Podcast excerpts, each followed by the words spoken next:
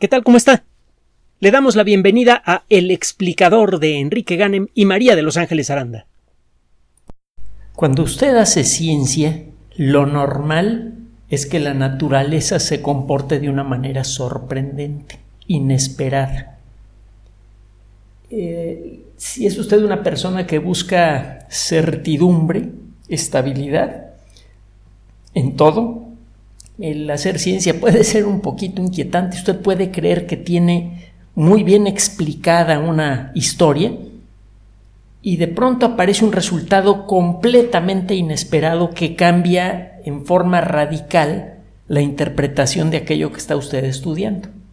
Aquí le doy un ejemplo de veras curioso, extraño y muy valioso. Tiene tiempo que sabemos, hay, evidencia que viene de muchas rutas diferentes, que el consumir menos calorías de lo que normalmente se considera recomendable, si, si, se hace de la manera apropiada, puede resultar benéfico para la salud. Hay motivos para creer que el ah, eh, comer menos de lo necesario para sentirse completamente satisfecho, puede tener un efecto positivo muy bueno en la salud. Hay eh, evidencia de personas que han vivido comiendo menos calorías de lo que se considera normal, eh, y han vivido a, veces por muchos años, en promedio la gente que consume menos calorías tiende a vivir más que la gente con la misma composición genética general que come, eh, digamos, bien. Hay mucha evidencia, le digo, eh, en, el caso de los seres humanos y también en el caso de animales de laboratorio. Si usted a ciertos animalitos que se usan mucho en laboratorio, por ejemplo las mosquitas de la fruta, algunos ratones, etcétera, les da una dieta cuidadosamente balanceada para que nunca les falte nada realmente importante a los, a los ratones. Es decir, les da una dieta que incluya suficientes vitaminas, suficientes proteínas, etcétera, pero no les permite comer hasta saciarse. Les da una comida apenas suficiente para cubrir los requisitos de, de, eh, de su cuerpo y los animalitos viven sustancialmente más. En promedio hay unos que se mueren temprano, pero son pocos. La mayoría vive mucho más. Esta evidencia ha venido incrementándose con el paso de los años y últimamente se ha vuelto muy, eh, eh, muy regular. Es muy claro en muchos grupos de organismos que el eh, establecer una dieta de restricción calórica es, eh, eh, es bueno para mejorar el funcionamiento del sistema inmune y por lo tanto para reducir, entre otras cosas, los, los problemas degenerativos. El eh, mal funcionamiento del sistema nervioso, la degradación del sistema musculoesquelético, etcétera, etcétera. esta idea al principio no era muy popular entre médicos en particular entre nutriólogos. Es cierto que el comer, mire, cuando usted come está metiendo a su cuerpo dos cosas en, términos generales. Uno, moléculas eh, fundamentales para que su cuerpo construya las sustancias que necesita para funcionar. Y está metiendo moléculas que se pueden romper fácilmente y al hacerlo liberan energía. Esta energía se puede medir de muchas maneras diferentes, hay muchas unidades para medir la energía. En el mundo de eh, la ingeniería se utilizan los watts, por ejemplo. En el mundo de la física, o más bien los ergs, en el, eh, en el mundo de la física eh, de partículas se utilizan los electronvolts y en el mundo de las ciencias de la vida se utiliza el término caloría. Otro día aclaramos porque el término caloría a veces se usa de una manera un tanto confusa. Se confunde la caloría con la kilocaloría. Pero bueno, el caso es que la, caloría es una medida de energía que es relevante para estudiar reacciones químicas como las que ocurren en el interior de nuestras células y que son las que liberan la energía que necesita la célula para hacer sus cosas. normalmente una célula obtiene energía de la, del procesamiento de las moléculas de glucosa. Es la forma más directa y más eficiente de producir energía. Pero también se puede producir energía destruyendo de manera cuidadosa moléculas de grasas, moléculas de proteínas. El caso es que cuando usted come está comiendo para tener energía suficiente para que su cuerpo funcione y moléculas suficientes para construir todo aquello que su cuerpo necesita. A veces de una molécula lo que vale es un solo átomo, por ejemplo, eh, algunas sales de hierro. Son moléculas que pueden tener varios átomos y lo que, lo que de veras vale allí es el átomo de hierro. En otros casos es toda la molécula la que vale. Cuando come usted proteína de origen animal o vegetal, nuestro cuerpo rompe esas proteínas en moléculas más chicas, en aminoácidos o en grupitos chiquitos de aminoácidos. Esos grupitos chiquitos de aminoácidos pueden ser utilizados por las células para construir sus propias proteínas. Ok, entonces si usted da eh, apenas las calorías suficientes para que un organismo pueda vivir bien, sin excesos, el cuerpo se gasta menos. Ese es el efecto observable. En casi cualquier organismo, cuando menos en organismos simples, es fácil observar los efectos de una eh, restricción calórica. Usted prepara una dieta que garantice que el bichito va a recibir las proteínas mínimas que necesita para funcionar con la calidad apropiada, las grasas, los azúcares mínimos que necesita el animalito para vivir y también garantiza que recibe vitaminas, eh, algunos elementos químicos básicos como el fósforo, el calcio, el potasio, el hierro, etc. Y cuando esto pasa, ratones de laboratorio, gusanitos, moscas de la fruta, etc., viven más. No es claro si lo mismo ocurre con seres humanos, aunque le decía hay evidencia eh, eh, indirecta pero abundante que sugiere que sí. El punto está en que si usted come menos de lo normal y usted se inventó la dieta, lo más probable es que no esté recibiendo todo lo que necesita su cuerpo para funcionar. Y si usted come mal, come demasiado poco, una de las primeras víctimas de ese proceso va a ser su sistema inmune. Y entonces se va usted a avejentar más rápidamente. Si eso le pasa a una persona joven, no se desarrolla correctamente su cerebro. Por eso es tan delicado el asunto este de andar jugando con las dietas y el andar siguiendo las dietas de moda recomendadas por algún médico que en lugar de dedicarse a hacer medicina se dedica a publicar libros y a ganar un montón de dinero con las regalías. Eh, todavía no tenemos con suficiente claridad una perspectiva de qué es lo que debemos comer, aunque la perspectiva parcial que tenemos ya es bastante buena. Y eh, eh, le hemos comentado que usted puede consultar eh, estas, ah, estas perspectivas actualizadas con artículos científicos en la página de salud pública de la escuela, en, la página de la Escuela de Salud Pública de la Universidad de Harvard. El caso es que este tema obviamente pues, es de gran interés por muchos motivos. Por un lado pues, está el, el, interés médico directo.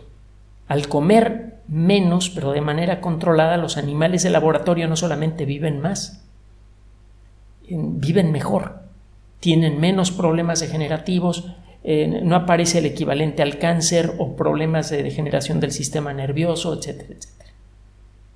Los ratones pueden desarrollar diabetes. Los ratones con restricción, eh, eh, con una dieta de restricción calórica bien calculada, no desarrollan diabetes, viven mucho, etc. Y es muy probable que pase eso con nosotros. Entonces hay un interés médico allí, pero además está el interés genético. ¿Qué demonios está pasando a nivel molecular en las células de un organismo que responde a la restricción calórica? por qué vive más. Y el hacerlo es tan, el, poder responder esta pregunta a profundidad simplemente escapa con mucho a la capacidad de la ciencia moderna. Hemos dicho que una célula viva, una sola célula viva, es millones de veces, no importa cómo lo quiera medir, es millones de veces más complicada que la Ciudad de México.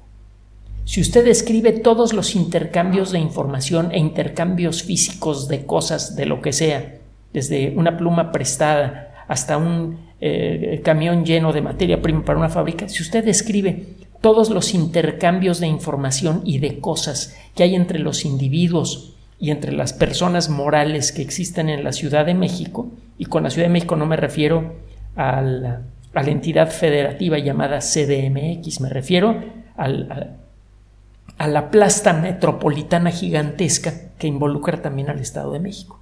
Si usted pudiera describir eso con números, si usted pudiera hacer una descripción utilizable en una computadora de todas las transacciones que ocurren en la Ciudad de México, vería que es una cantidad interminable, espantosa, increíblemente intrincada. Lo que pasa en una célula es millones de veces más complicado y sucede en tres dimensiones. Es, vaya, lo que sucede en el interior de una célula es enloquecedor.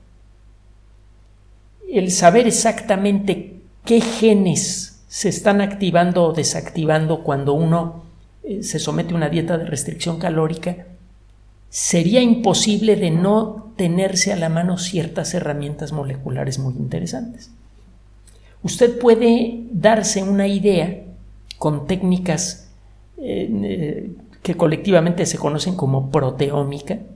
Usted puede empezar a describir con precisión las proteínas que hay en un organismo.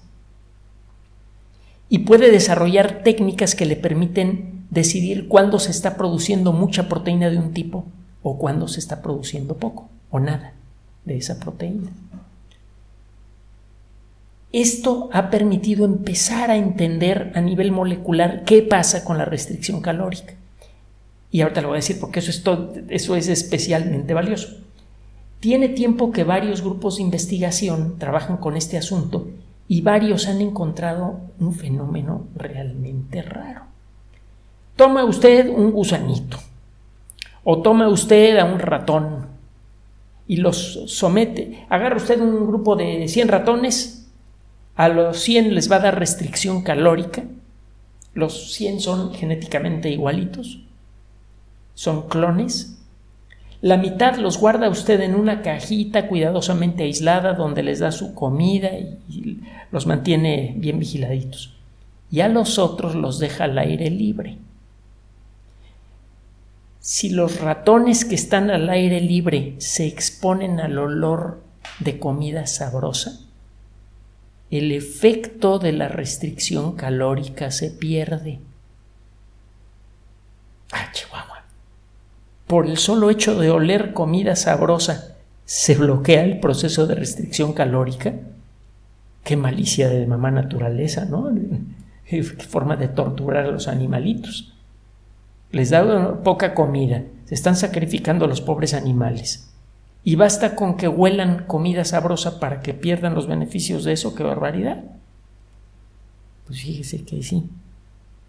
Pasa no solamente con ratones, pasa incluso con moscas de la fruta, que tienen un sistema olfatorio muy diferente al que tienen animales con un sistema nervioso más desarrollado como los ratones qué está pasando. Bueno, un grupo de investigación acaba de publicar en eh, Nature Communications, la, revista electrónica de editorial Nature que hemos mencionado muchas veces, un trabajo que ayuda a avanzar en este, en este asunto. Hay una proteína, de hecho hay una colección de proteínas muy parecidas, que se llaman proteínas FMO. Usted puede buscarlas en la Wikipedia. Estas proteínas algo tienen que ver con el funcionamiento del tracto digestivo, del sistema nervioso y del sistema olfatorio, en moscas, en ratones y en seres humanos. Va a usted encontrar proteína FMO, bueno, proteínas de la familia FMO en una mosquita y en usted realizando esencialmente las mismas funciones hasta donde podemos decirlo.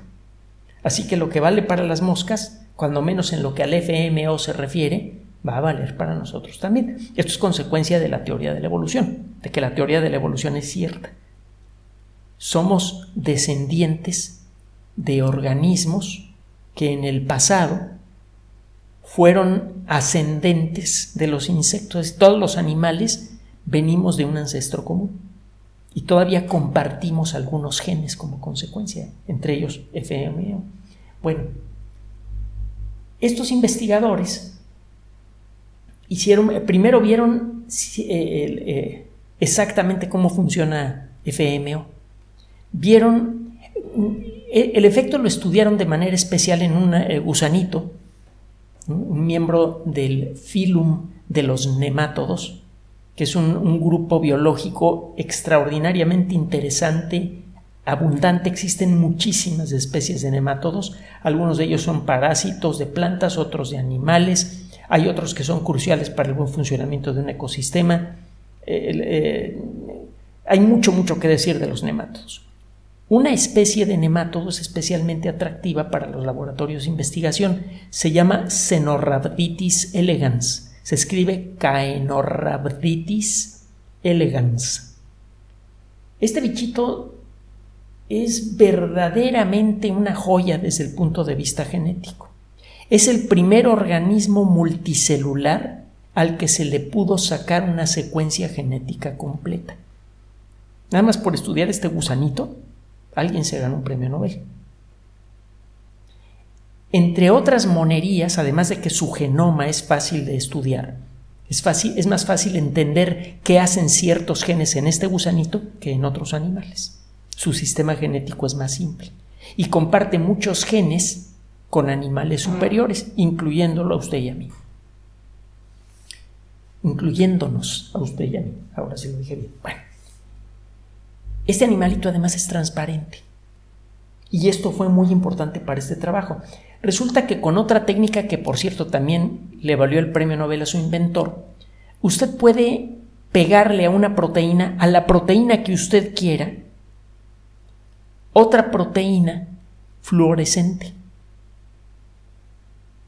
Entonces cuando usted ilumina con un poquito de luz ultravioleta a las células que, a las que ha dado esta combinación de, eh, a, las que ha logrado pegarle una cierta proteína, una partícula fluorescente, usted ve puntitos de colores en aquellos lugares en donde esa proteína es muy abundante. Solamente en aquellos lugares en donde esté la proteína es que se va a pegar el pigmento fluorescente y cuando ilumine usted con luz ultravioleta se va a ver un puntito de color, un puntito de color rojo. Bueno, pues estos investigadores desarrollaron, siguiendo una técnica ya bien establecida, un mecanismo para pegarle proteínas fluorescentes de color rojo a las proteínas FMO. Le dieron esto primero a gusanitos que comen lo normal, nada pasó. No se, se veían unos cuantos puntitos rojos en el animal, pero nada especial. Tomaron animalitos de estos, los sometieron a restricción calórica y les echaron esta sustancia. Y se eh, empezaron a brillar como arbolitos de Navidad. Aparecieron puntos rojos en todo el animalito.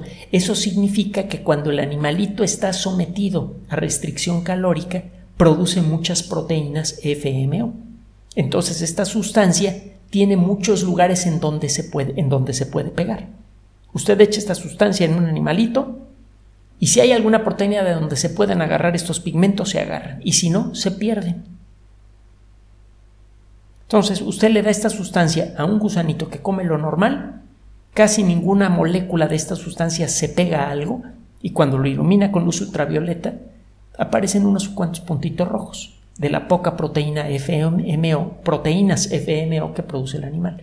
Lo somete a restricción calórica y entonces sí se producen muchísimas FMOs usted agarra al animalito y lo somete a un ambiente en donde hay olores a comida y se apaga la FMO. Esto significa entonces que, bueno, primero el efecto es real, porque FMO está claramente asociada a la restricción calórica. En animales con restricción calórica se produce mucha FMO. Y el efecto se cancela por simples olores. Esto eh, revela entonces que existen ciertas relaciones hasta ahora desconocidas entre el sentido del olfato, el sentido del gusto y además el sistema hormonal. Ahorita le voy a decir por qué menciono el tema de las hormonas. tiene tiempo que sabemos que el bueno, tiempo, de hecho lo sospechamos desde la época de la Grecia antigua, si no es que desde antes, que muchos de nuestros sentimientos están estrechamente relacionados con, con nuestro sistema digestivo. Cuando tenemos emociones muy fuertes, generalmente el primer sistema en ser claramente impactado es el sistema digestivo.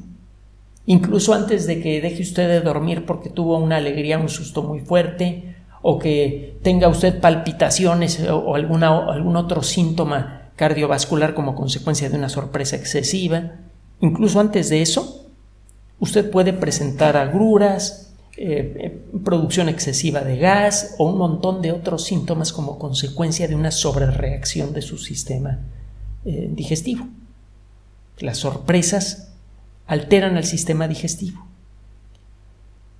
Cuando nos llevamos una sorpresa, una de las primeras cosas, una sorpresa buena o mala, pero muy intensa, una de las primeras cosas que ocurre es que se liberan cantidades apreciables de hormonas. Las hormonas son sustancias que en pequeñas cantidades pueden afectar el comportamiento de una parte o de todo el cuerpo. Las hormonas generalmente producen un efecto intenso y rápido en pequeñísimas cantidades. Por ejemplo, eh, la adrenalina, cuando se prepara usted para una situación de riesgo, que no necesariamente implica una pelea, por ejemplo, si va usted a trepar una pared vertical de roca, y, eh, incluso si tiene usted alguna experiencia en esto, el corazón empieza a palpitar más rápido, empieza usted a sudar y siente como que se puede concentrar de una manera más precisa en las cosas que va a hacer. Estas son consecuencias de la adrenalina, afecta al sistema nervioso, al sistema cardiovascular. En pequeñas cantidades esta sustancia tiene un efecto genérico en el cuerpo un efecto especialmente intenso en el sistema circulatorio. Por eso se usa la adrenalina a veces para tratar de reanimar a una persona que entra en paro cardíaco, entre otras cosas. Bueno, es claro que nuestro sistema digestivo está asociado con la producción de hormonas. Cuando está usted eh, sometido a una situación de riesgo importante o de gran alegría, le digo, su sistema eh, digestivo muchas veces es el primero en manifestar síntomas de impacto. Las hormonas generadas por una percepción en el sistema nervioso afectan al sistema digestivo. ¿Ok? Es más o menos razonable pensar que un olor, que es algo que detecta el sistema nervioso, pueda disparar un proceso molecular que afecte al sistema digestivo y las eh, eh, proteínas FMO algo tienen que ver con la digestión de alimentos también, de manera indirecta, pero algo tienen que ver. Entonces, bueno, esa parte del trabajo es interesante. Las proteínas FMO se producen en grandes cantidades cuando uno está en restricción calórica y se cree que podrían ser parcial o totalmente responsables de los efectos benéficos de la restricción calórica. Y si usted huele cosas deliciosas, el efecto se cancela. Y esto por sí mismo sirve pues para eh, como punto de partida para los eh, eh, nutriólogos para que puedan explorar esto de manera más precisa y ver cómo pueden componer, preparar una dieta de restricción calórica cuidadosamente calculada que incorpore esto. Probablemente en las dietas del futuro, cuando menos para casos especiales, se le va a recomendar a usted no acercarse a lugares donde el olor sea demasiado atractivo.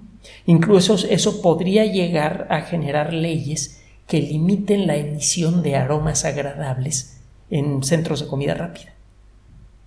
Es una posibilidad, pero hay otra más interesante, verá usted.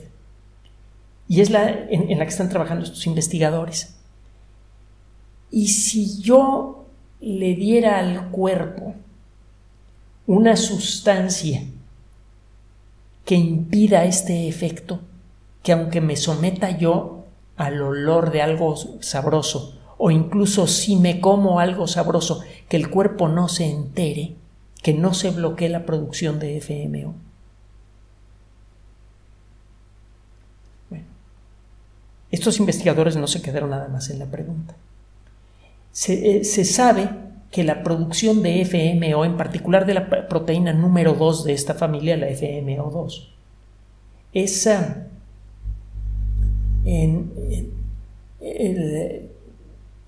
alterada por la ingestión de alimentos. Y hay dos sustancias que tienen que ver directamente con el funcionamiento del sistema nervioso y que en parte son producidas en el tracto digestivo, cuya producción está asociada con la producción de FMO, que son la serotonina y la dopamina. Estas sustancias facilitan la interconexión entre ciertos grupos de neuronas. La serotonina y la dopamina facilitan la conexión entre las neuronas que se encuentran en la parte del cerebro que genera una sensación de satisfacción, como la que siente usted después de una buena comida. Entonces, si usted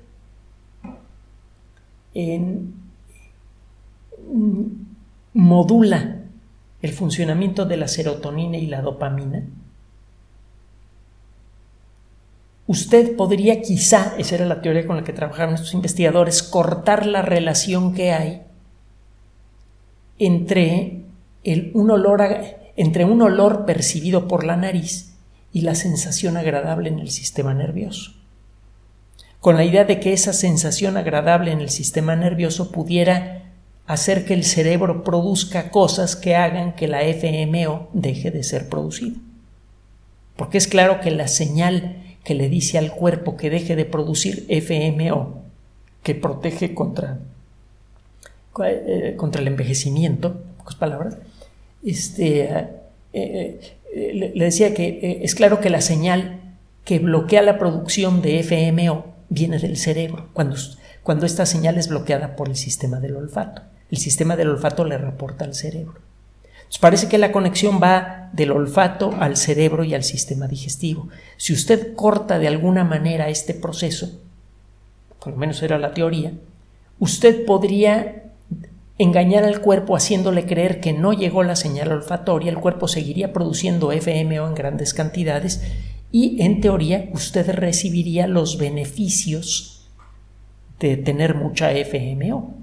Sus células vivirían más tiempo.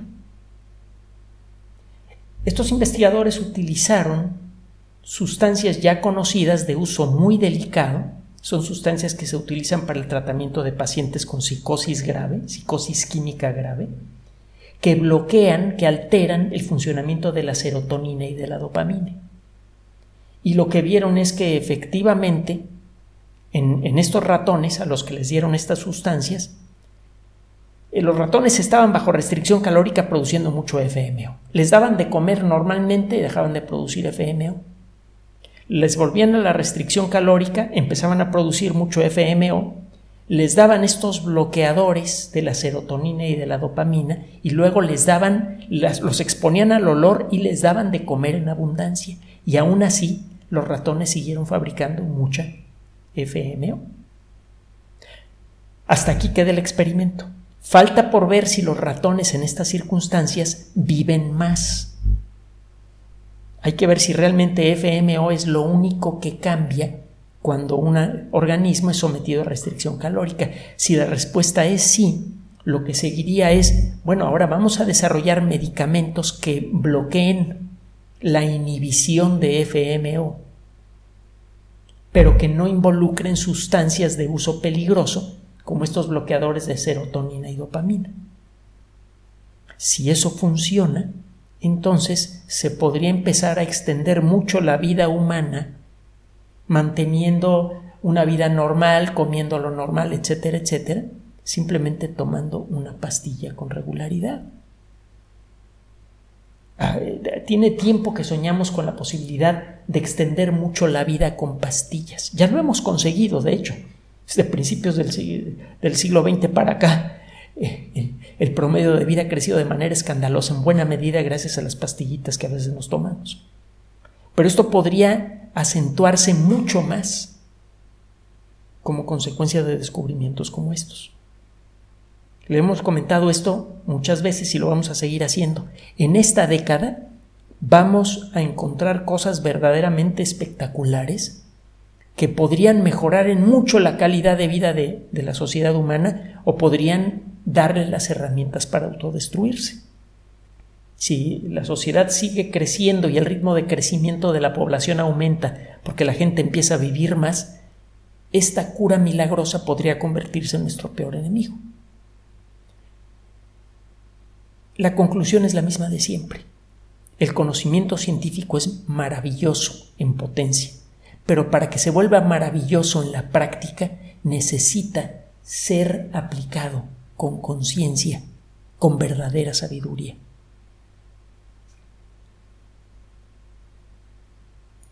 Gracias por su atención.